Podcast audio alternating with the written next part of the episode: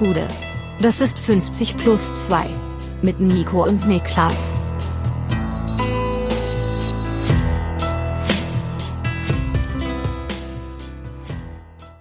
»50 plus 2 immer noch. Länderspielpausen, Spezial im tiefen, tiefen Winter.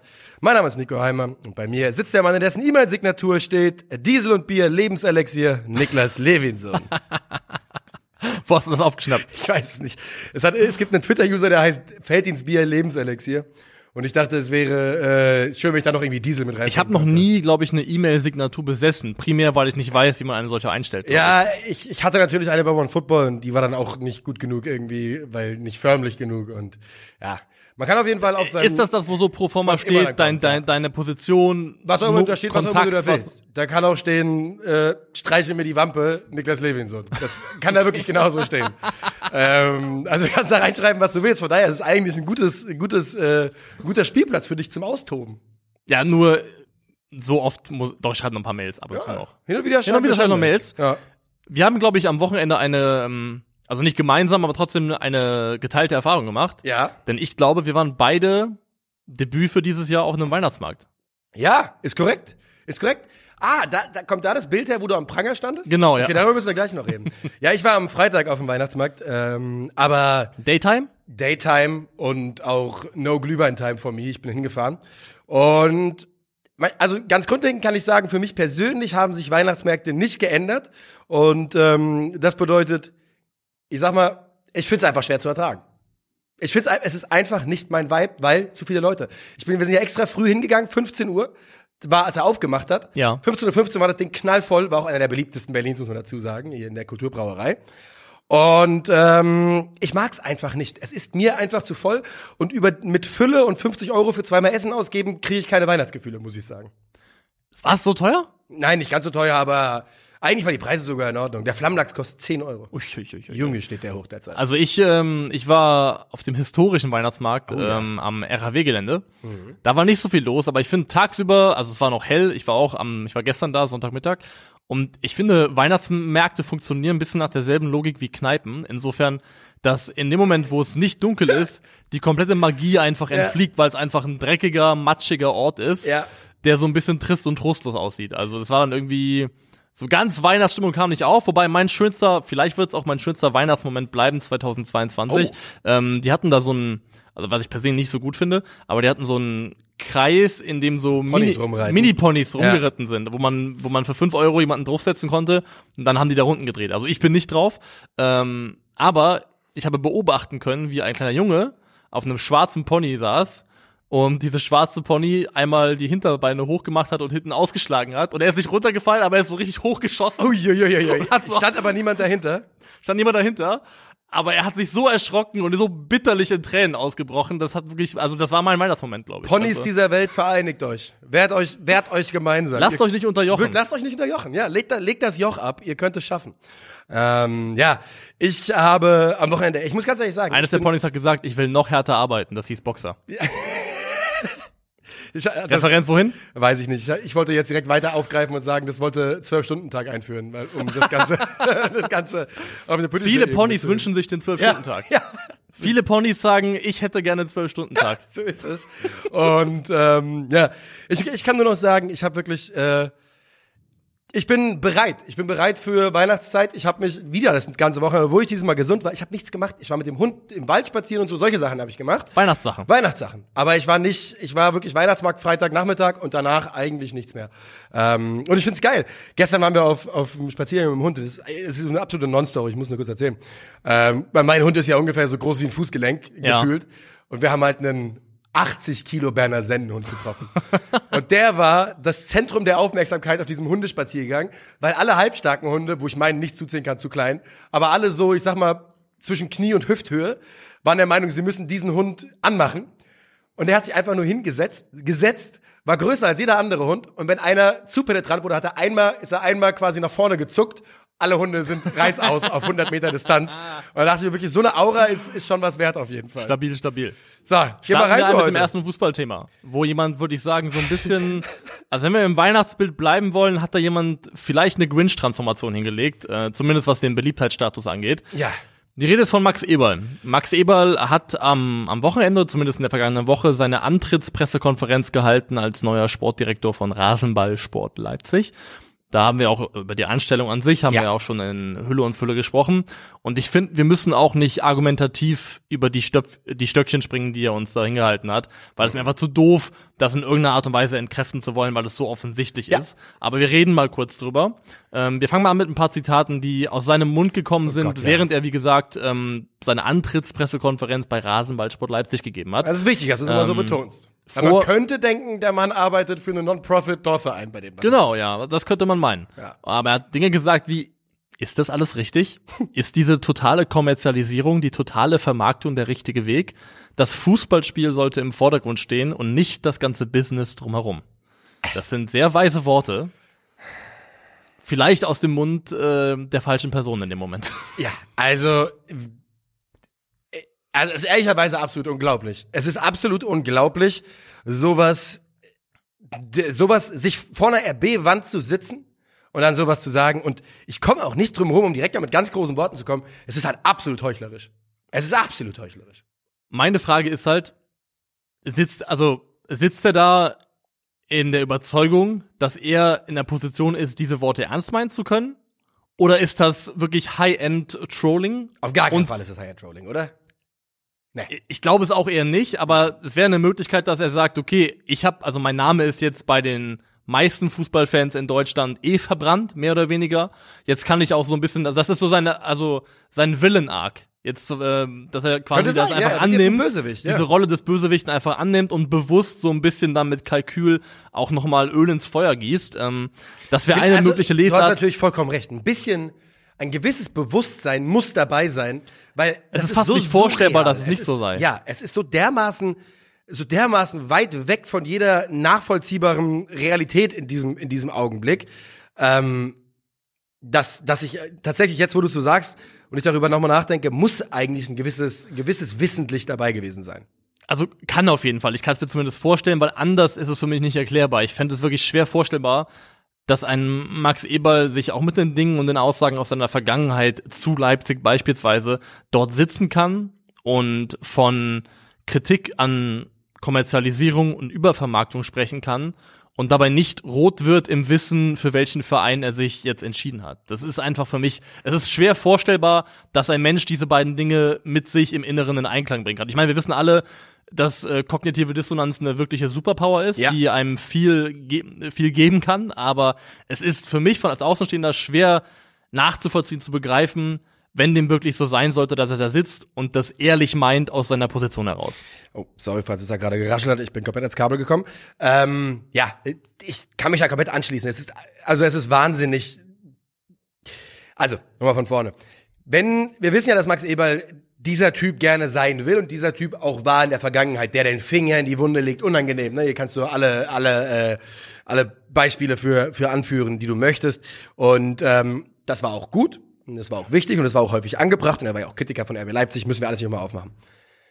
Mein, sich jetzt aber hinzusetzen, eben bei jenem Verein, der in Deutschland, das muss man ganz klar sagen, Deutschland ist von allen europäischen Top-Ligen, und da würde ich jetzt Frankreich ein bisschen ausnehmen an der Stelle, die am wenigsten durchkommerzialisierte Liga. Da sind wir uns, glaube ich, einig. Ja.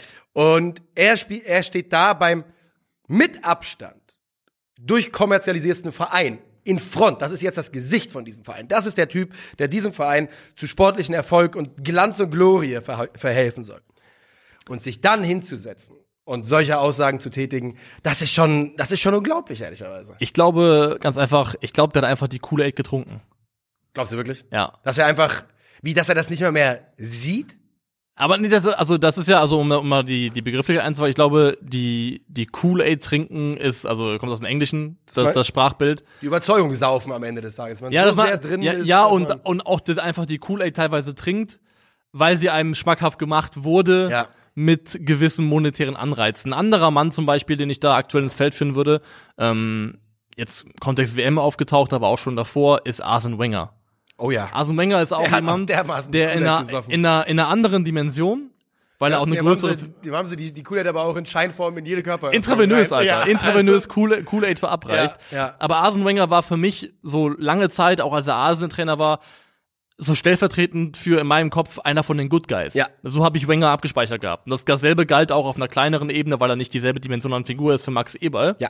Und es ist einfach sehr, sehr enttäuschend zu sehen, dass halt, wenn die Umstände passen und dass der monetäre Anreiz offenbar groß genug ist, dass dann die Bereitschaft, sich zu verbiegen und äh, auf Wiedersehen zu sagen zu der Person, die man zumindest öffentlich mal gewesen ist, dann doch relativ groß ist. Weil Wenger hat auch komplett abgeschenkt. Der ist mittlerweile Ja. einfach nur ein prominentes Sprachrohr der FIFA, Ja. was ja auch sein Job ist irgendwo, aber es ist letztendlich einfach sehr, sehr enttäuschend. Ja, Wenger hat auf jeden Fall auch seine Trainerkarriere, Karriere, seine aktive damit quasi aufgegeben. Das Ja, muss man ganz klar sagen. Ich meine, das war eh kein Geheimnis mehr, dass da wahrscheinlich nichts mehr passiert. Ich glaube, der einzige Posten, der für ihn noch interessant war, äh, ist der als französischer ja. Nationaltrainer. Er ist jetzt Cheflobbyist dafür, eine WM alle zwei Jahre einzuführen. Das ist also Wenger letztendlich in der super, Praxis. Super, ja. Und was das, ich mich frage das ist, kann schon sein, ja. waren, also was, was ich spannend finde, ist der Gedanke, waren die das schon immer? Diese, also die Person, die da jetzt zum Vorschein kommt und die Umstände waren einfach nicht so, dass es zum Vorschein getreten ist? Tja. Oder ist es eine Veränderung, die stattfindet mit den Jahren und vielleicht auch mit monetären Anreizen? Weil so fair muss man ja sein. Man kann zumindest aus unserer Perspektive nicht behaupten, dass wir vergleichbare Verlockungen schon mal äh, richtig, gehabt hätten, richtig, denen man ja. widerstehen muss. Ja, ja, Also- keine Ahnung. Was, muss, ja, muss ja die Frage, wenn Red Bull zu uns kommt und sagt 10 Millionen jährlich dafür, dass ihr der Red Bull Podcast werdet, wer weiß denn schon, was dann hier passiert? Ähm, ich sag dasselbe, was ich schon tausendmal an dieser Wo Stelle ist der über- Vertrag? Wo ist der Vertrag, Red Bull? Äh, was ich schon an anderer Stelle über, über ähnliche Fälle gesagt hat. Geld korrumpiert. Und Geld korrumpiert jeden. Und es ist einfach nur eine Frage der, der, der Menge des Geldes irgendwann. That being said. Also, Ich glaube, dass Max Eberl halt ein intrinsisches Interesse daran hatte, zu RB zu gehen, das nicht nur monetärer Anreiz war. Er, ich glaube, er wollte das. Ich glaube, er wollte das, bevor er das erste Mal gehört hat, wie viel Geld für ihn da rumkommt. Weil anders ist mir der ganze Prozess nicht wirklich erklär, erklärlich, erklärbar. Und, ähm, und dann bist du mein Knecht. und dann bist du wirklich, dann, dann das ist er. Das ist er. Er ist jetzt äh, der, der Knecht des Roten Bullen. Und ähm, äh, das Kool-Aid gesoffen ist da wirklich gar kein schlechter Begriff. Denn wahrscheinlich hat er das relativ klar deutlich gemacht bekommen vorher. Im Sinne von, du bist jetzt einer von uns. Ja, Ja, ja. Und, ähm, und das war seine Art und Weise zu sagen, ja, ich kann trotzdem ich selbst in großen Anführungszeichen bleiben Ja. trotzdem der Mann sein, der bei Red Bull vorne steht.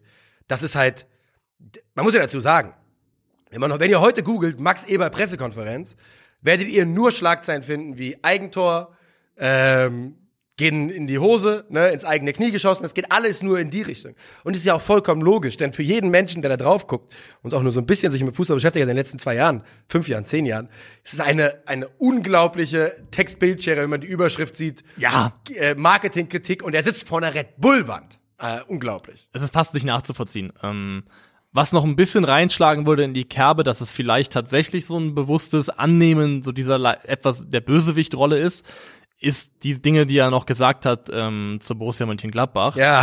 Er ist da fairerweise konkret drauf angesprochen worden in Ja. Bezug auf Rami Benzabaini und Markus Thuram.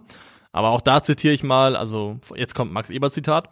Unabhängig davon, dass ich momentan nicht so offensiv nach Gladbach fahren sollte, da gibt es keine Absprache. Ich habe da lange gearbeitet, habe da Transfers getätigt und ich werde jetzt hier in Leipzig auch die bestmöglichen Transfers für diesen Club tätigen. Da würde ich, wenn es möglich ist, auch mal in Gladbach schauen, welche Spiele da für RB Leipzig interessant sein können. Cool. Außerdem hat er gesagt, dass RB Leipzig schon eine andere Größenordnung sein und der Verein unglaubliche Voraussetzungen, von denen ich in Gladbach geträumt hatte, Ja. bietet. Oh. Denn Na, Gladbacher, wie fühlt ihr euch heute? Was, wie, was macht das mit euch? Ihr habt das Gute, ihr könnt das positiv sehen. Weil du kannst auswe wenn du es will, wenn du es willst, kannst du ausweichen beziehungsweise die Fresse halten. Natürlich. Du musst Du es nicht so sagen, Nein, du wie er es kannst- gesagt du hat. kannst komplett fein, wenn du sagst, ey, ich bin ja seit einem Jahr raus bei, Glad äh, bei Gladbach, ich habe da was Langes aufgebaut, ich möchte nicht über Gladbach reden. Ende der Geschichte. Ja. Ke- Kein Mensch, ich bin mir ganz sicher, dass da nicht mal jemand nachfragt in der Pressekonferenz. Da Nee. sagt niemand dann, ja, aber was ist denn, wenn der Markus Thüram zu Ihnen kommen will? Das macht keiner. Das macht Wessen keiner. Duktus war das gerade, den du da? Äh, ich habe, ich habe keine Ahnung. Ich hab habe mich an irgendwen erinnert. ja, ich, ich habe irgendwie zuerst an irgendwas Bayerisches gedacht und dann aber habe ich heute Morgen an Matt Froelich und seinen englischen Host gedacht. Und dessen Art, äh, Nachnamen zu butchern, ist mir, ist mir immer im Kopf be- geblieben oder Namen zu butchern. Und deswegen äh, habe ich immer, ich muss aber daran denken, der hat mal ein Video gemacht, wo wir Ronaldinho getroffen haben. Das hat er und da hat er gesagt, Ronaldinho. Und seitdem habe ich in diesem Duktus Markus Thuram. Und dann irg- irgendwie von da gleitet das, glaube ich, ab dann immer. Ja, wir halten fest, Max Eberl ist zurück. Es ist, er ist zurück. With a bang. Back with a bang. Back with a Bang. Und, man muss sich wirklich fragen, ich will noch, lass uns noch nicht ganz zumachen, das Thema. Lass mich noch eine Frage stellen. Gibt es eine Möglichkeit, dass, ähm, gibt es eine Möglichkeit, dass es komplett andersrum ist, als wir denken und dass Max, Max Eberl so eine, so eine Geschichte wie RB, dass er das eigentlich doch immer gut fand und es, dass er in Gladbach nur das gemacht hat, was wir ihm jetzt in Leipzig gerade so ein bisschen vorwerfen, in Anführungszeichen, sprich, dass er das alles nicht schlecht fand, sondern die Kritik einfach nur den Gladbach-Fans gut geschmeckt hat und er es deswegen gemacht hat. Genau das meinte ich eben mit, ob die, ob die Person schon immer das gewesen Ja, ist, okay. nur die Umstände einfach andere waren. Das Ja. meinte ich genau damit, Ja. nämlich, dass er einfach da, davor schon mit Kalkül Dinge gesagt hat, von denen er wusste, dass sie gut ankommen werden medial, ohne dem irgendwie dann ähm, irgendwas folgen lassen zu müssen. Weil es ist ja jetzt nicht so, abseits von Ausschnitten und äh, äh, Zitatfetzen aus Pressekonferenzen gibt's ja jetzt keinen handfesten Nachweis Nee. für mich, der zeigen würde, ja, Max Eberl ist der große 50 Ich habe Max Eberl genau immer nie mit, mit einem Banner in der Kurve gesehen zum Beispiel. Ja. Noch nie. Genau das kann man vielleicht auch nicht erwarten, aber alles, was wir als bisher als Nachweise oder als Indizien dafür hatten, dass er in Anführungszeichen einer von uns ist, sind einfach nur Aussagen auf Pressekonferenzen und in Interviews. Und die sind fairerweise auch ziemlich leicht getätigt, vor allem wenn du weißt, dass die Art von Zitaten bei den Fans, die du damals noch zufriedenstellen und bedienen musstest, denn die Gladbach-Fans, einfach gut ankommen. Ja, natürlich. Das ist definitiv eine Möglichkeit. Es bleibt auf jeden Fall spannend um Max Eberl und ähm, ich glaube, was ich jetzt einigen Leuten raten möchte, die dieser Komplex aufregt oder ärgert, dem würde ich raten, den Begriff Max Eberl äh, stumm zu schalten auf allen euren sozialen Ja. Medien. Ich könnte mir nämlich absolut vorstellen, dass das noch Blüten schlägt in den nächsten Monaten, die äh, gar nicht mal so nice sind, oder? Definitiv. Und an alle Gladbacher, ich finde, wir haben es nicht so erwartet, aber ihr habt mit äh, Roland Wirkus einen sehr, sehr guten Fang gemacht. Auf jeden Fall. Und von daher, lasst es hinter euch, lasst euch den Mann nicht zu sehr aufregen und äh, Gladbach ist Lebe geht weiter. Max Eberl, deutlich größer. auch das, ja. Und wir machen weiter mit dem nächsten Thema und dem ganz, ganz großen Thema äh, dieser Episode. Das Thema Manuel Neuer. Ja. Und äh, seine am Wochenende zugeze zugezogene, beziehungsweise zumindest bekannt gewordene Verletzung. Manuel Neuer hat sich den Unterschenkel gebrochen ähm, beim Skitouren und fällt beim FC Bayern für den Rest der Saison aus. Yo, Unterschenkel ist durch und ähm, das Ganze wirft natürlich sofort ein paar Fragen auf, denn Was ist Skitouren? Was die erste ist, Frage. was ist Skitouren und ähm, hat er es tatsächlich gemacht? Hast du mal geschaut, was Skitouren Ja. gehen ist? Ja. Skitouren ist quasi Wandern auf Skiern. Genau. Das heißt, du bist abseits der Piste unterwegs und erklimmst zum Beispiel einen Berg auf Skiern und die große Belohnung ist dann, wenn du ihn erklommen hast, den Berg mit den Skiern wieder runterzufahren. Genau. Was ich mich frage ist, ähm, und das muss man dazu sagen, ne? Weil wenn man nur Skitouren liest, dann klingt, dann denkt man im ersten Augenblick, das ist halt die Wanderung auf Ski, aber die Abfahrt gehört eben dazu. Und Ja. das ist ja auch hier der wichtige Punkt, denn darüber reden wir gleich noch. Es gibt auch für Ski, gibt es so Kletterfälle, wusstest du das? Was? Das sind so Dinger, die du unter die Ski machst, meine ich, meine ich. Und damit kannst du am Berg auflaufen. Die richten sich quasi so auf, dass du mit den Skiberg aufkraxeln Ah. kannst. Und ich frage mich, ob moderne Skitouren-Ski das immer noch brauchen oder ob die das jetzt quasi intern haben. Weil ich habe mich schon gefragt, okay, wie bewegst du dich sinnvoll nach oben oder berghoch auf Skiern? Das habe ich mir extrem schwierig vorgestellt. Wobei es gibt ja auch ähm, hier Biathleten, die dann irgendwelche Anstiege auf Skiern machen. Das geht, Ja, ja. geht grundsätzlich schon. Aber das ist ja immer mit einer riesen Kraft, also mit wirklich reiner Muskelkraft verbunden. Und, Ja. Ja. Was man sagen muss, was man gelesen hat, ähm, laut der Bildzeitung haben alle Bayern-Spieler in ihren Verträgen Klauseln drinne, die das Ausüben gefährlicher Sportarten explizit verbieten, aber Skitouren fährt wohl, fällt wohl nicht darunter. Das heißt, Manuel Neuer hat sich ja. nicht vertragsbrüchig verhalten bei dem, was er dort gemacht hat. Und das ist ja ehrlich gesagt schon ganz interessant, denn ich glaube eher, dass das eine unabsichtliche, ähm, ja, eine unabsichtliche Lücke ist, die der FC Bayern da gelassen hat, als dass sie da wissentlich Skitouren nicht mit reingenommen haben. Denn, wie wir jetzt gerade ja schon festgehalten haben, gehört die Abfahrt mit dazu. Und genau auf jener Abfahrt soll er sich ja auch verletzt haben. Und das ist nun mal einfach gefährlich. Und normales Skifahren, Alpinsport, ist für gewöhnlich den allermeisten Fußballern verboten und untersagt. Und das macht ja auch Sinn, weil es einfach brutal gefährlich ist. Ja, und es ist, glaube ich, auch dann die Art Sport, wo es, wo es auf die Beine halt geht, ne? wo du dann, was weiß ich, das Knie verdrehst, was auch immer. Also genau das kann ja da passieren. Was ich mich gefragt habe, ist, rein vom Ablauf her, wie ist die Kommunikationskette? Das, der, der Unfall passiert, Manuel Neuer wird abtransportiert, kommt ins Krankenhaus. Wo die Bergwacht ja, die Bergwacht hat ja auch absolut ihre fünf Minuten gerade, ne? Ja? Wir haben zuerst gar nicht erkannt, dass das der Herr Neuer ist, aber es wurde uns relativ deutlich klar, als wir ihn auf 1400 Metern geborgen haben. Also, die haben auf jeden Fall Time of our Life. Julian, Die Bergwache Schlierensee, liebe Grüße. Julian Nagelsmann muss bald zur Bergwache Schlierensee und sich auch dann wieder. Ja, entschuldigen. Ja, entschuldigen. Ja, entschuldigen. Ja, entschuldigen Sie bitte, dass der große FC, dass Sie arbeiten müssen, weil ein Bayern-Spieler sich verletzt. Ja. Ähm, nee, was ich mich frage ist, ruft Manuel Neuer seinen Berater an und sagt, hör mal, mir ist was Doofes passiert. Und, Und der, der hört, dann- der hört, was passiert ist, Ja, atmet einmal so ganz tief aus, so, oh, legt Ich- auf, muss sich kurz sammeln Ja. und wählt dann die Nummer von Oliver Kahn. Also, wie, Ich glaube, dass wie, der- wie, ja, wie gerät die Information an den, an die Bayern Graunden? Wie kommt die. Information dahin? Ich glaube, dass das, was du gerade beschrieben hast, bei den meisten Spielern der normale Weg wäre, aber ich glaube, Manuel Neuer ist einen Schritt weiter und hat, glaube ich, Manuel Neuer, äh, äh, Oliver Kahn oder wer auch immer dann die Person, Direkt Julian? Nagelsmann, zumindest direkt Kontakt gemacht. Ich glaube schon. Ich glaube nicht, dass da noch jemand zwischengeschaltet ist. ich Nach all den Jahren. Ich stelle mir das so unangenehm vor, Ja. wenn du anrufen musst und sagst, du, äh, du Oliver, hier ist der Manuel. Ähm, ja, alles gut, alles gut, danke. Ähm, aber du, mir ist, Mir ist da was mir passiert. ist was Blödes Ja, passiert. du hörst das vielleicht bei mir, ist ein bisschen laut. Ja, ich sitze gerade im Christopher 12. Ich bin auf dem Weg ins Krankenhaus.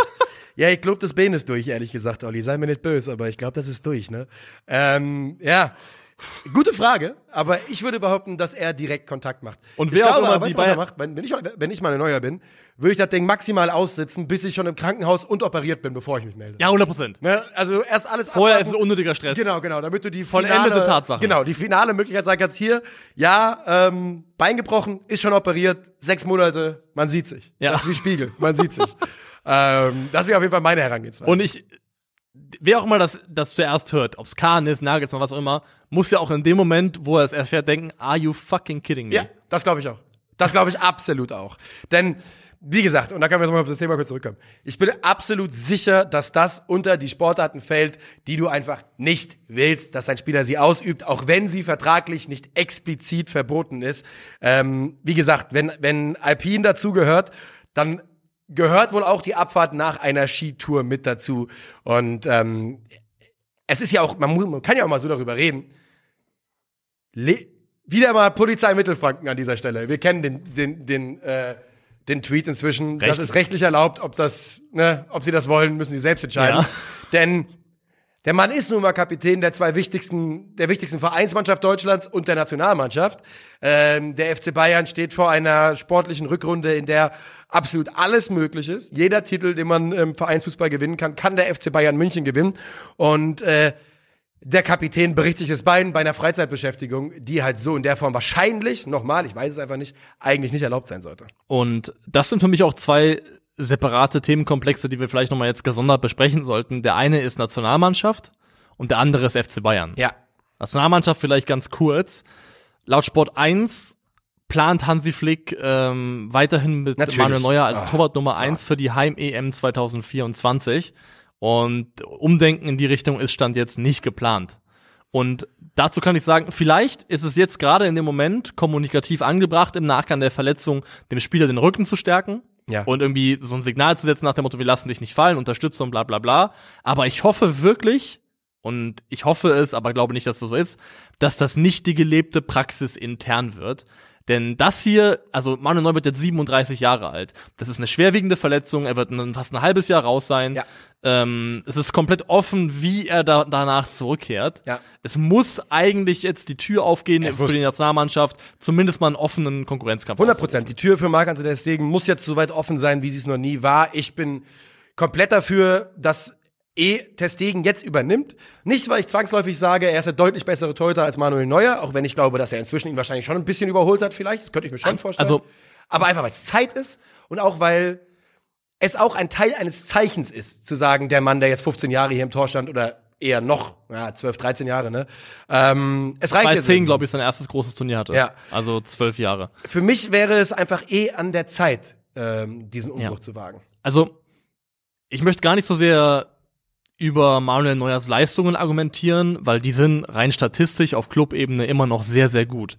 Er ist, wenn man, gibt ja diese Metrik, ähm, Post-Shot Expected Goals Against, also erwartete Gegentore nach Schüssen und dann die tatsächliche Menge an Gegentoren, die du, wo du das eine vom anderen subtrahierst und je nachdem, ob es ein Pluswert rauskommt oder ein negativer Wert rauskommt, siehst du, ob der Torwart Ja. mehr gehalten hat, als eigentlich statistisch zu erwarten gewesen wäre. Und Manuel Neuer ist da im Plussegment und auch in so einem Bereich, dass er damit immer noch zu den Top-Prozent der Torhüter ge gehört. Deswegen, ich würde es leistungstechnisch gar nicht so sehr argumentieren wollen. Aber erstens, ist es eben jetzt eine schwerwiegende Verletzung? Und es geht ja im Torwartspiel auch viel um Dynamik, Sprungkraft, was auch immer. Du weißt nicht, wie er in dem Alter Nee. nochmal zurückkommt, wie schnell da die Form wieder gefunden wird. Das ist das eine. Und das andere ist, ich glaube auch, es muss von oben kommen, im Sinne von vom Trainer. 100%. Denn Manuel Neuer Von sich aus nicht. ist keiner, der von sich selbst aus abtritt. Ja, das ist so. Und Ich ähm, glaube wirklich, der würde bis zwei, ich auch. wenn, wenn Wenn du ihn 2024 lässt, gespielt macht ist er weiter. und dann kommt die Frage auf 2026 und er ist noch fit, dann sagt er von 40 selber, Jahre sagt alt, er ich selber, ich gut. guck mal, ja. Ja, ja, ist so, ist so. Äh, Ich weiß, er ist, glaube ich, jetzt 36. Ich habe gestern nämlich, ja, also ich weiß, dass er 36 ist, weil in meinem Kopf ist er nämlich 38 und deswegen weiß ich, dass er 36 ist, weil ich gestern nachgeschaut habe. Ähm, bin komplett bei dir. Ich glaube, damit Marc-André Ter Stegen die verdiente, das muss man dazu mal sagen, die verdiente Chance beim DFB bekommt, muss Manuel Neuer von oben abgesägt werden, so fies und gemein das klingt, denn ähm, denn von sich aus wird das, glaube ich, nicht passieren. Übrigens, absägen ist ein gutes Stichwort. Ähm, das Bein wäre natürlich vor 300 Jahren abgesägt worden, aber ähm, was ich nur sagen will, ist, es ist ganz interessant. Manuel Neuer hat ja wohl höchstwahrscheinlich, das weiß man natürlich nicht sicher, weil niemand ich zumindest nicht Manuel Neuers äh, Fuß in den letzten Jahren geröntgt hat. Aber er hat immer noch von seinem Mittelfußbruch diverse Metallplatten im Fuß und wird wohl, es ist wohl nicht unwahrscheinlich, dass er auch diesen, einen Nagel, der seinen gesamten Unterschied, äh, Unterschenkel runterläuft, drin lassen würde während seiner Karriere noch.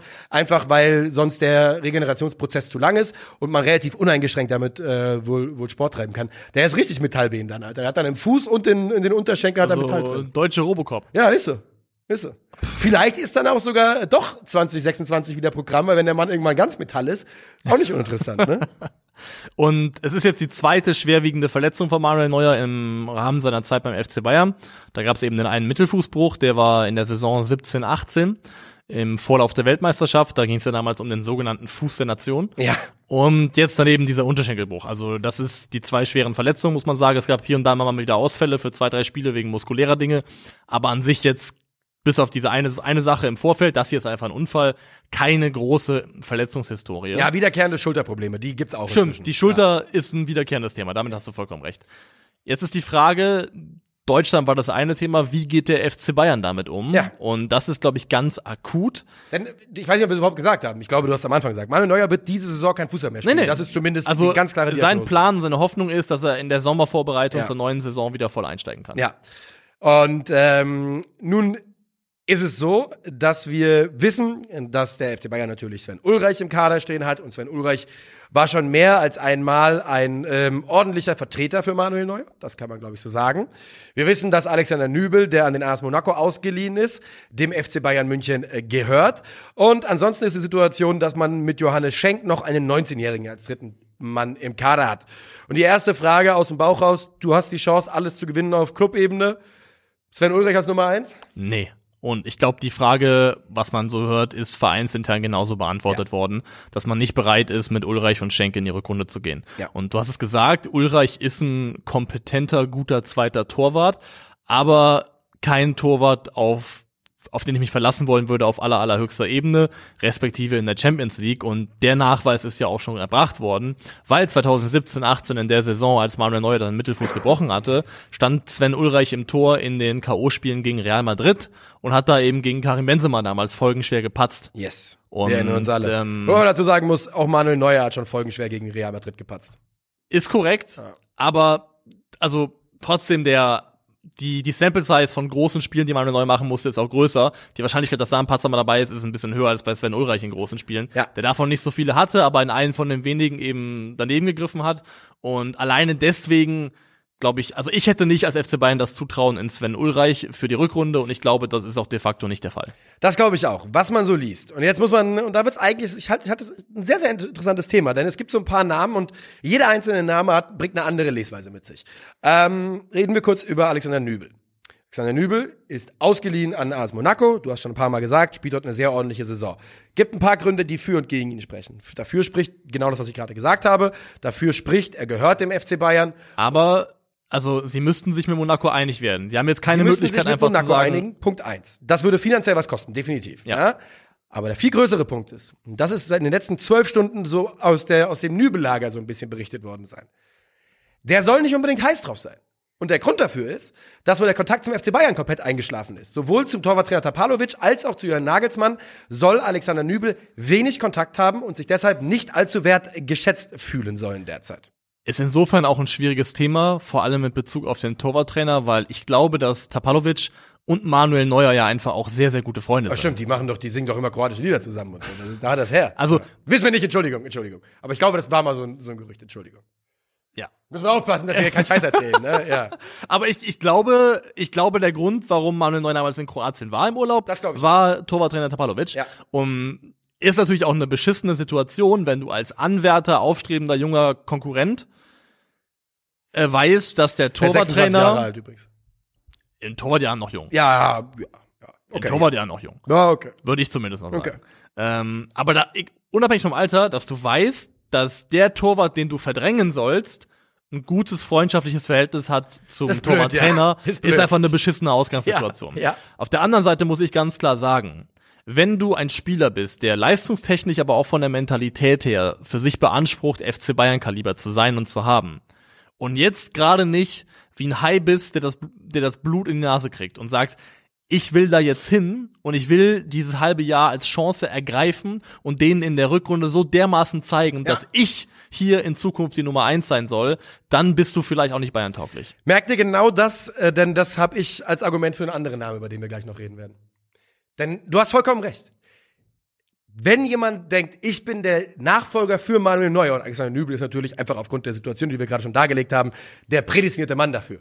Dann, wie du gesagt hast, wenn du Bayern-Kaliber hast, dann musst du jetzt dermaßen das Blut im Wasser riechen und wenn es nur der eine Tropfen ist, dann musst du so dermaßen jetzt sagen, gimme that, stell mich zwischen die Ja. Pfosten, ich fress alles auf, was kommt. Genau, und scheiß auf den Torwarttrainer oder auf die Situation damit. scheiß drauf. Scheiß darauf, ob Wo ist Nagelsmann, Manuel ob, ob Was willst du jetzt ja. machen die nächsten sechs Monate? Ich bin jetzt hier, Toni Tapalovic, live with it Ja. und sieh zu, wie ich deinen Schützling zerstöre. Und ja, an Julian Nagelsmann hat mich angerufen, alles schön und gut, aber jetzt erst recht komme ich Ihr zurück. braucht mich doch jetzt. Und jetzt zeige ich denen. Ja. Ja. ich finde auch, das muss jetzt eigentlich im Kopf von einem Torwart drinne sein, der genau das möchte. Deswegen, ich glaube, wenn es daran scheitern sollte, dann ist er vielleicht auch einfach kein Bayern-Torhüter. Würdest du aber verstehen, wenn, ma- wenn Alexander Nübel sagt, wir wissen, wir haben ja gar keine Ahnung, also komplettes Blaue. Vielleicht hat man ihm bei Monaco gesagt, wir wollen auf jeden Fall, dass du hier bleibst, Alter. Du sollst hier zehn Jahre unser neuer Torwart sein. Vielleicht fühlt er sich super wohl. Vielleicht hat er gar nicht mehr den Gedanken. Vielleicht ist er mit Bayern schon so ein bisschen dann, dass er sagt, ja, was soll ich denn machen? Manuel Neuer wird eh in einem halben Jahr wieder Nummer eins sein. Ich will eigentlich hier bleiben. Könntest du dir das vorstellen? Das ist auf jeden Fall ein- eine, eine faire Kehrseite, die man auch beleuchten muss. Und was wir jetzt auch gerade gesagt haben, klang so, als ob, wenn Nübel sich gegen Bayern entscheiden würde, dass das irgendwie ein Negativurteil über ihn selbst aussagt. Also, dass es irgendwas Das Schlechtes nicht, über ihn aussagen würde. Ähm, weil vielleicht ist es genau das, was du sagst. Es wäre vollkommen legitim. Äh, ab und zu habe ich so meinen Lothar Matthäus-Moment, wo ich legitim sage statt legitim. Legitim. Ja, sehr schön. wenn er einfach für sich jetzt entschieden hätte, in der Zeit, in der er in Monaco verbracht hat, weißt du was, hier lebt es sich eigentlich ziemlich schön und gut. Ich habe hier sportlich wieder auf die Füße gefunden, bin hier ein solider bis sehr ordentlicher Torwart in der Liga 1 und ich habe einen anderen Karriereplan mittlerweile. Ich brauch, brauche und möchte das gar nicht mehr. Ich möchte auch gar nicht das Brennglas Deutschland haben. Das war damals, war das schon anstrengend genug Ja. mit Schalke 04 und allem, was drumherum passiert ist. Ich fühle mich ja eigentlich ganz wohl. Wenn das ein Schluss ist, zu dem der Spieler kommt, ist das natürlich auch vor, vollkommen fair Ja. und bis zu einem gewissen Grad auch nachvollziehbar. Und vielleicht ja auch sogar, vielleicht, weißt du, es gibt ja auch durchaus, kann es ja auch so laufen, wenn er sagt, ja, ich will irgendwann bei Bayerns Nummer eins sein, aber ich glaube nicht, dass ich jetzt gerade bereit bin für dann, was im Sommer sich zu einem Duell mit Manuel Neuer entfalten würde. Vielleicht sagt er auch einfach, ich will hier zwei, drei Jahre spielen und dann mit 29 zurück zu den Bayern gehen, weil ich dann so krass bin, dass kein Weg mehr an mir vorbeiführt. Kann ja alles möglich sein. Also Ja. vollkommen recht. Wenn du Bayern-Keeper werden willst, ist jetzt die Chance am größten. Lass uns noch über zwei andere Namen reden. Ja, gerne. Der eine, der ins äh, Spiel gebracht wird, ist Keylor Navas. Mhm. Wir wissen, der hat diese Saison seinen Stammplatz an Gigi Donnarumma, Gigi Donnarumma verloren.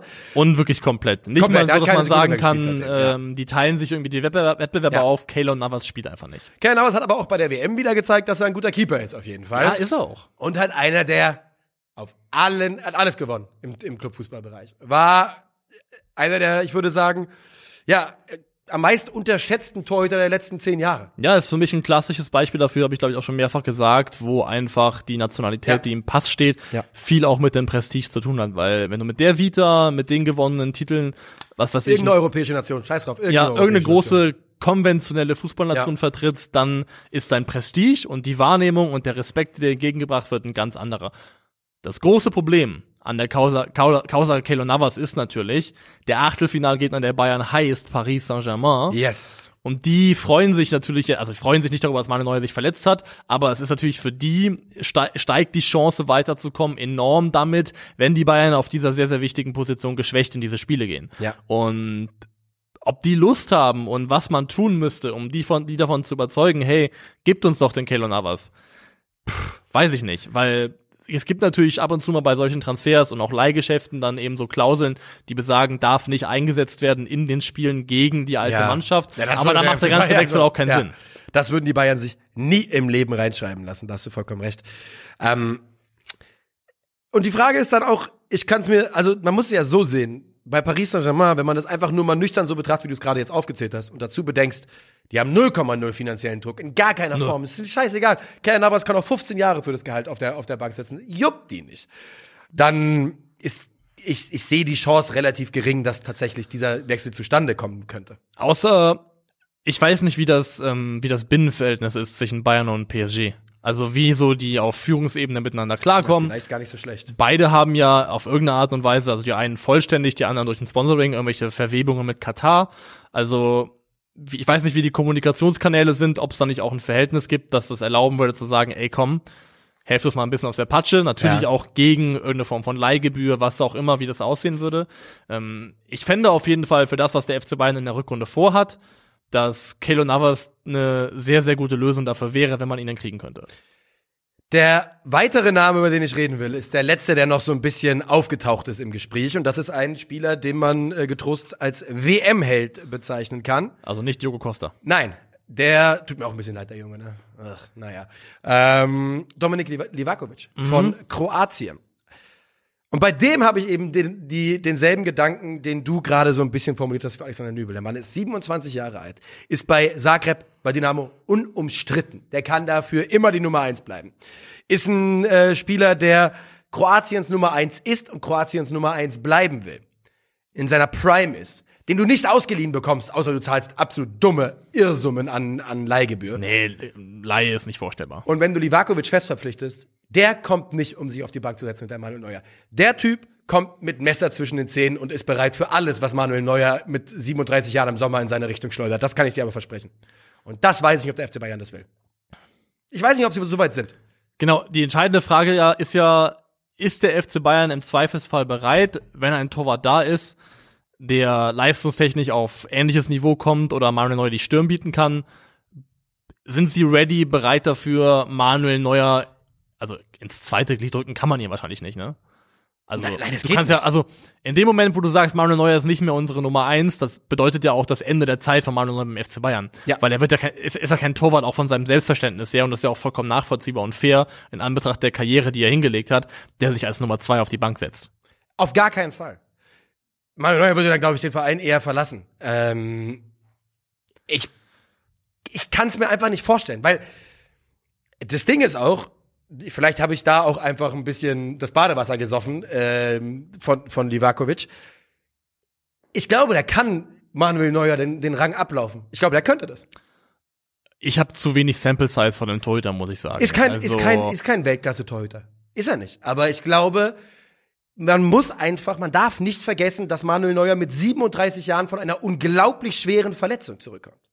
Und das ist, glaube ich, eine Kombination. Wir wissen einfach nicht, in welcher Form Manuel Neuer aber wenn du sagst, dass Livakovic kein Weltklasse-Torhüter ist, Noch nicht, ja. ähm, noch nicht, was auch immer, dann ist ja auch die Frage, ob überhaupt Bayern. vielleicht, wobei, da bin ich mir, das ist vielleicht einfach nicht fair. Dafür weiß ich nicht genug über Dominik Livakovic. Also ich kann es ich kann's legit einfach Ja. nicht beurteilen. Und ich, also es ist immer leicht zu sagen oder jemanden halte- hochzujubeln, ja. der bei einem Turnier jetzt Safe. vor allem im Elfmeterschießen so geglänzt hat und der da irgendwie sich hervorgetan hat als, als großer Held.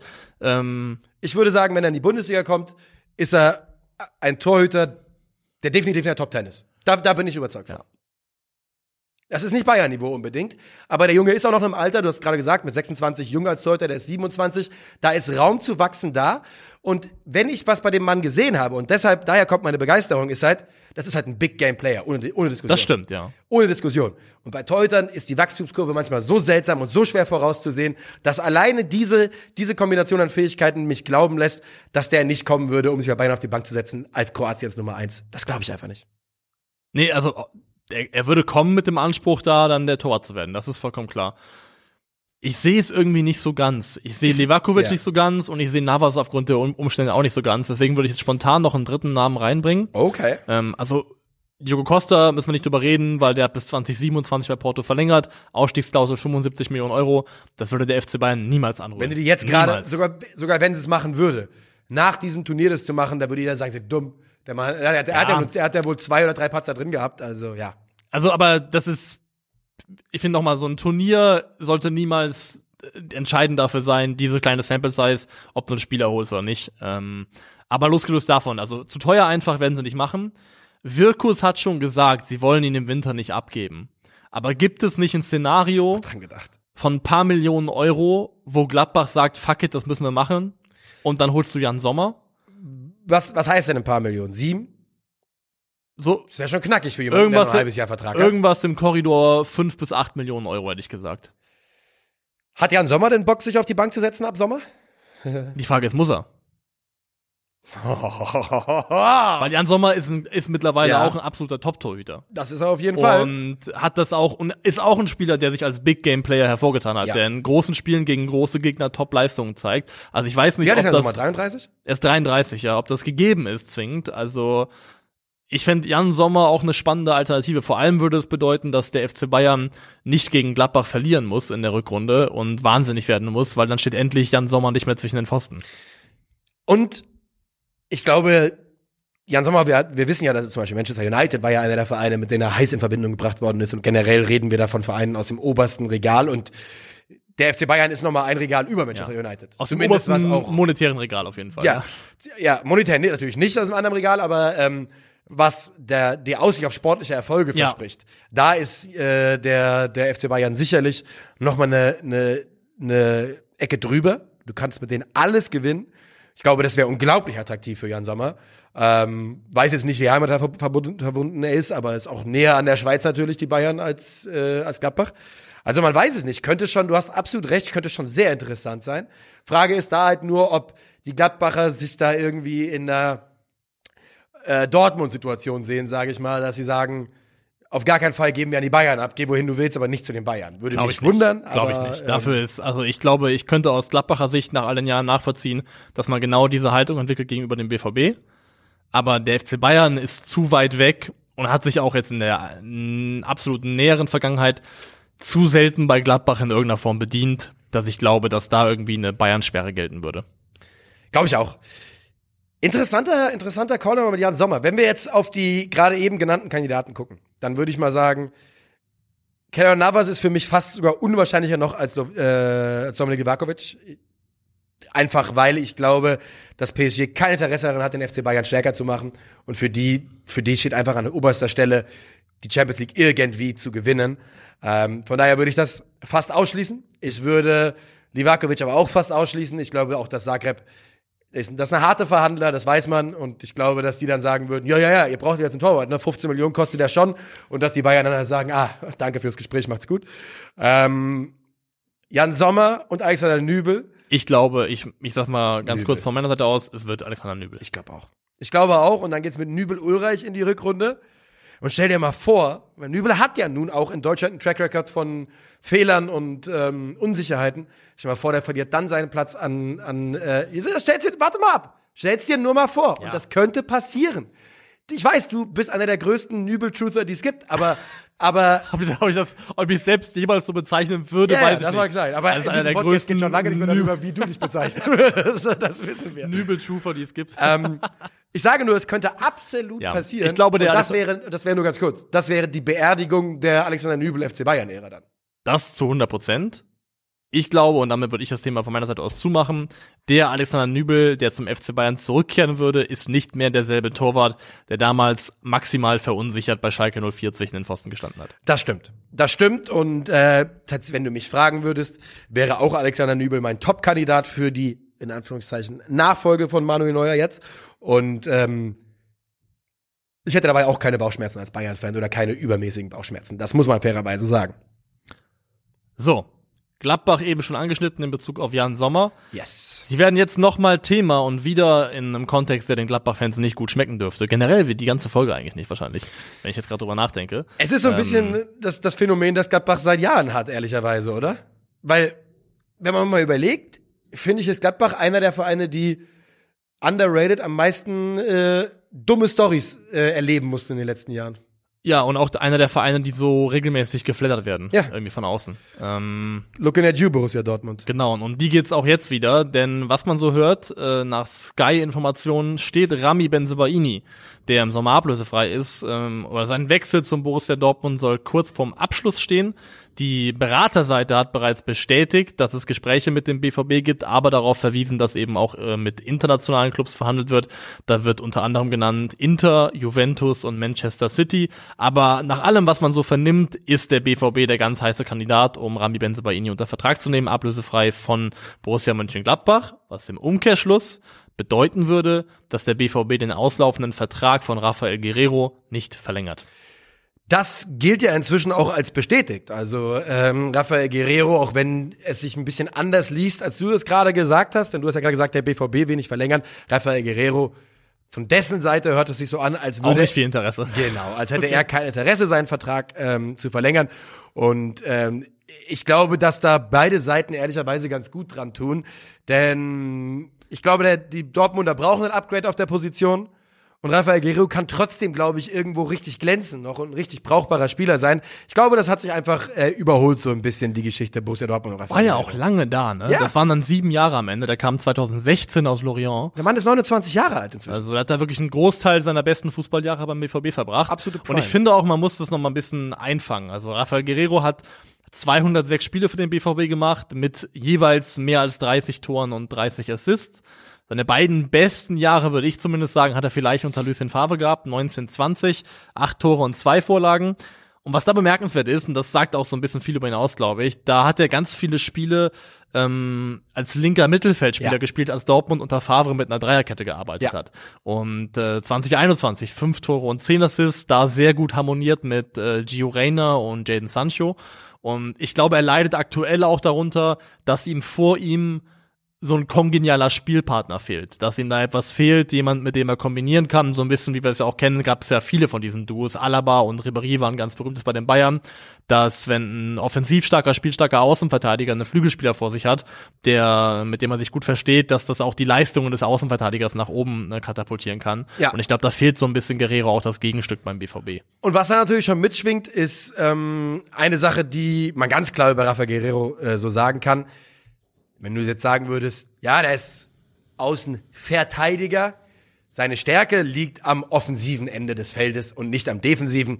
Wenn man seine Statistiken sich anschaut, ist das absolut kein Geheimnis, gehört in allen, ihr wisst ja, wir zitieren da immer gerne FB Ref, gehört in allen Offensiv-Output-Statistiken zu den oberen 10, 20 Prozent, in allen defensiven, außer abgefangene Bälle, eher zu den unteren 20 Prozent. Ja. Und das ist ganz klar sein, auch seine, seine Stärke natürlich, sein Profil. Ja, aber ich finde auch, er hat einfach in meinen Augen aktuell nicht mehr die körperlichen Voraussetzungen, die da auf der Position auf dem Top-Niveau vonnöten sind für mich. Es fehlt ihm an- Geschwindigkeit. Es fehlt ihm Geschwindigkeit, da können wir auch gerade ein kurzes Quiz machen. Also erstmal Rami Benzabaini als Kontrast ist in der aktuellen Saison ähm, auf Platz 51 der schnellsten Bundesligaspieler Oh. Ja. mit 34,48 Oh, das ist okay. kmh. Das ist sehr ordentlich, Ja, das ist ja. komplett in Ordnung. Ja. Jetzt mal eine Frage für dich.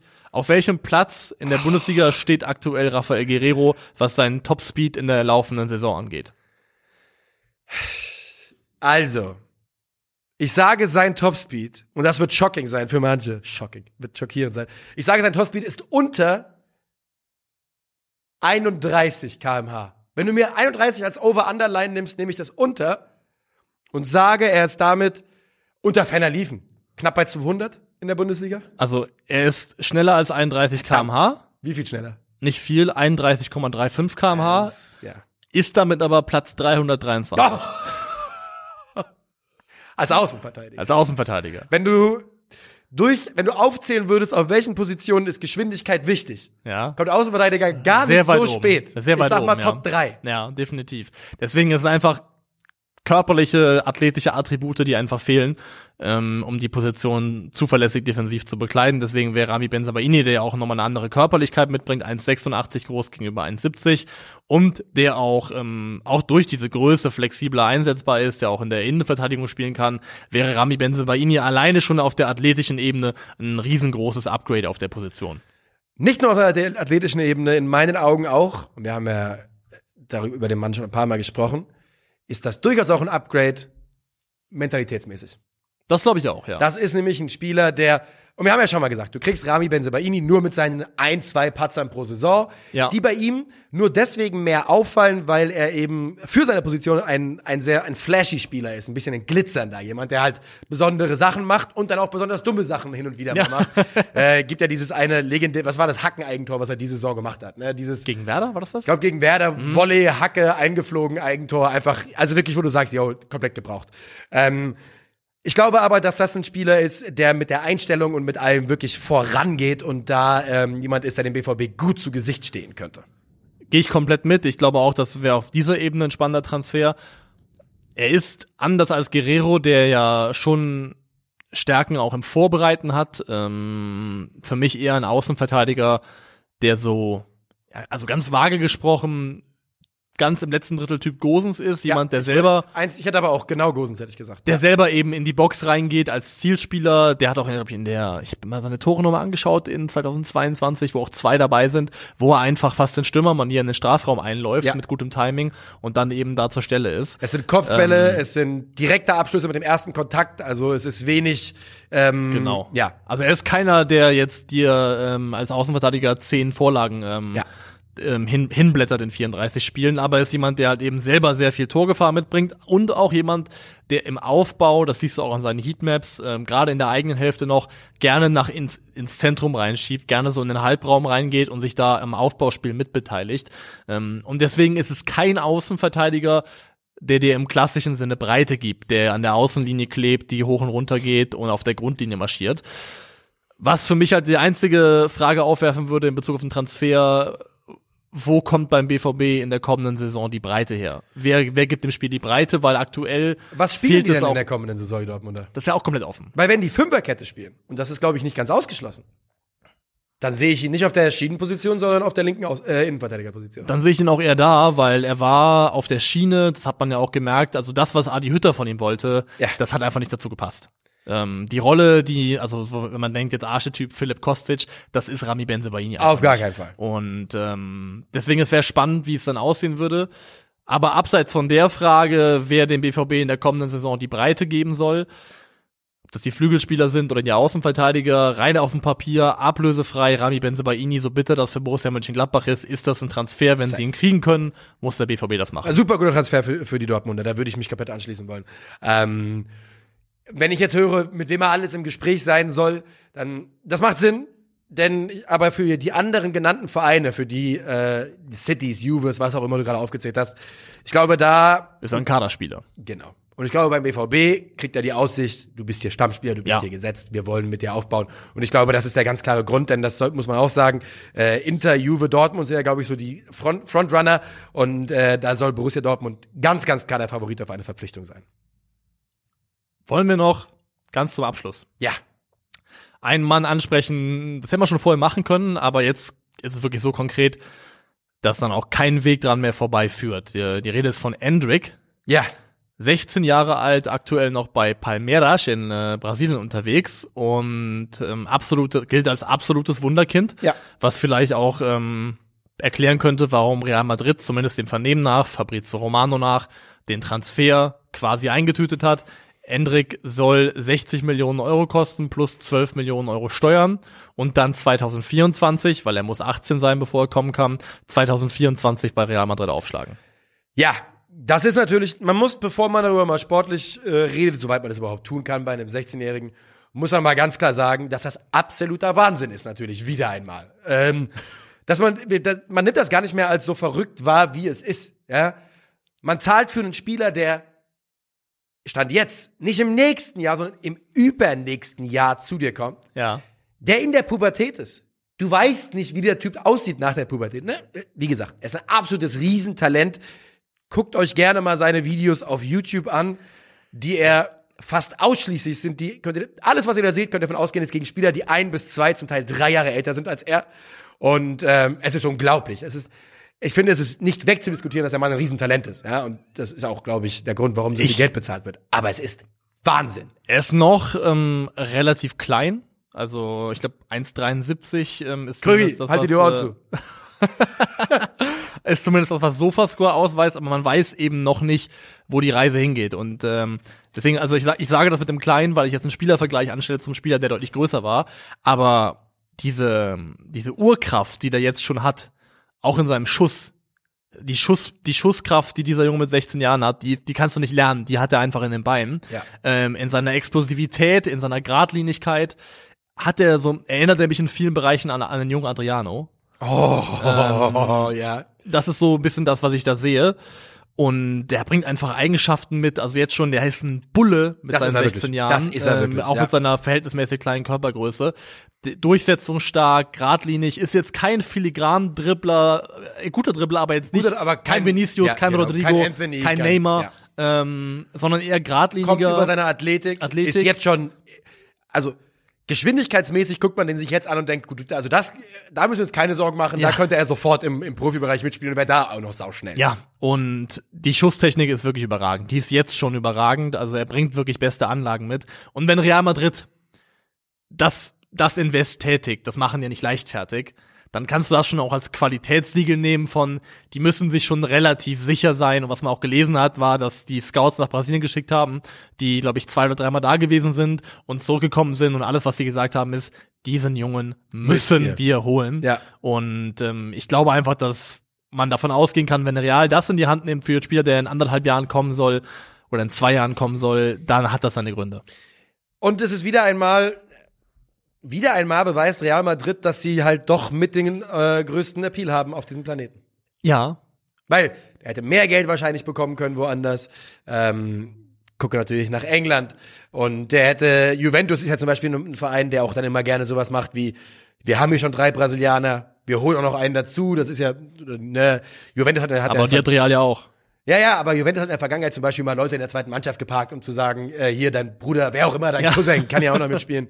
ähm, und trotzdem Real Madrid, auch da wieder Real Madrid. Es ist der hellste Stern am Fußballhimmel. Ich glaube. Der, das war bei denen hat richtig tief gesessen damals, dass sie Neymar nicht bekommen haben. Ja, das glaube ich auch. Dass sie Neymar entgangen ist, hat richtig tief gesessen. Und seitdem sagen das hat die so traumatisiert. Vinny, Rodrigo, alle, alle.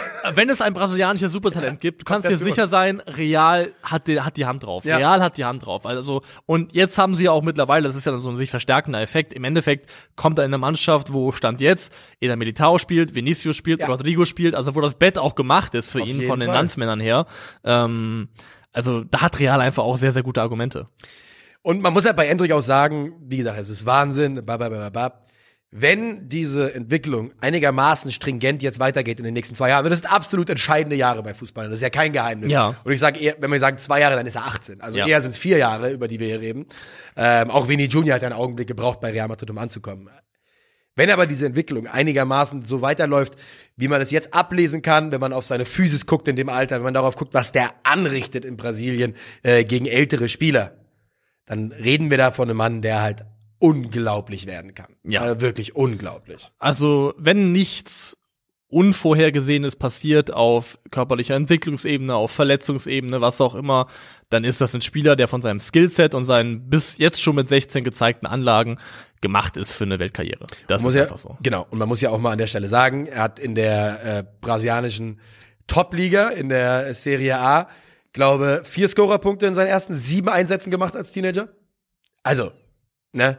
Das sind äh, absolut wahnsinnige Zahlen und da darf man, glaube ich, sehr, sehr gespannt sein, wie das weitergeht ähm, mit äh, Emmerich. Aber Und- Endrick, Emmerich. Warum, wer ist, Em- wie komme ich auf Emmerich? Aubameyang. Ja, genau. Emmerich ja, Aubameyang. Ich musst du wenigstens gerade wissen, wo der Name herkommt. Mit Endrick, ja. Und wir haben ja jetzt viele super tolle brasilianische Talente in den letzten Jahren ähm, durchbrechen sehen auf verschiedenen Bühnen, Anthony, Vinicius, aber alle eher so Archetyp, Zehner, Flügelspieler, Ja. ähm, klein, wendig, agil. Und ich finde, es ist auch noch mal Zeit für einen, und auch die, die Stürmer, die Brasilien hatte, so Typ Firmino, Gabriel Jesus ist ja auch kein 25 Wir wollen wieder Mann. bulligen. Einen bulligen, einen richtigen brasilianischen Neuner. Ja. Einen richtigen brasilianischen Neuner in der Tradition von R9, von Adriano. Ja, genau, es das ist Zeit. Namen. Ich will, einfach Zeit. wenn man jetzt guckt, der Mann ist jetzt 1,73. Ich will, dass der, wenn er 20 ist, 1,80. 1,85 sage ich Ah. und 80 Kilo. Das will ich sehen. Er soll quadratisch sein. Ich finde 1,80 wäre die perfekte Größe, glaube ich, für ihn. Das wäre so perfekte. Weißt du, warum ich sage 1,85? Weil ich habe, wie gesagt, ich habe meine die Highlights, die ich von ihm gesehen habe, es gibt nicht Weil so du viel, was lebst nach dem Mantra, je größer, desto besser. Nee, weil der kopfballstark ist für seine Größe tatsächlich. stimmt, ja. Und mit 1,85 könnte der, glaube ich, dann mit seiner Athletik einfach eine, eine weitere Gefahrenquelle haben, die er sonst noch nicht hätte. Ist ähm, kein Landsmann, aber ich glaube auch, wer ein guter Vergleichsspieler sein könnte, ist so ein bisschen Luis Suarez. Ähm, Ja, ja, ja, von der, ja, von der Art und Weise. Genau, Das auch von der. Mhm. von der körperlichen Gestauchtheit, Bulligkeit. Äh, das sehe ich schon, sehe ich schon ähnlich, ja. Also, Endrick 2024. Klingt wie so ein Wahlslogan. Wahlslogan, 100 Prozent, ja. ja. Damit kämen wir uns, glaube ich, raus. Ich glaube auch. Machen Schluss für heute. Ja. Wir sagen äh, vielen Dank an euch alle fürs Zuhören. Hören uns am Donnerstag wieder und können wir jetzt schon sagen, am Montag dann nochmal, am Montag, den 19. Ja. Aber danach ist erstmal bis Anfang Januar Winterpause. Winterpause. Wir freuen uns drauf. Ich sage ganz, ganz herzlichen Dank für die Aufmerksamkeit und wünsche euch einen wunderbaren Start in die Woche. Tschö. Ciao.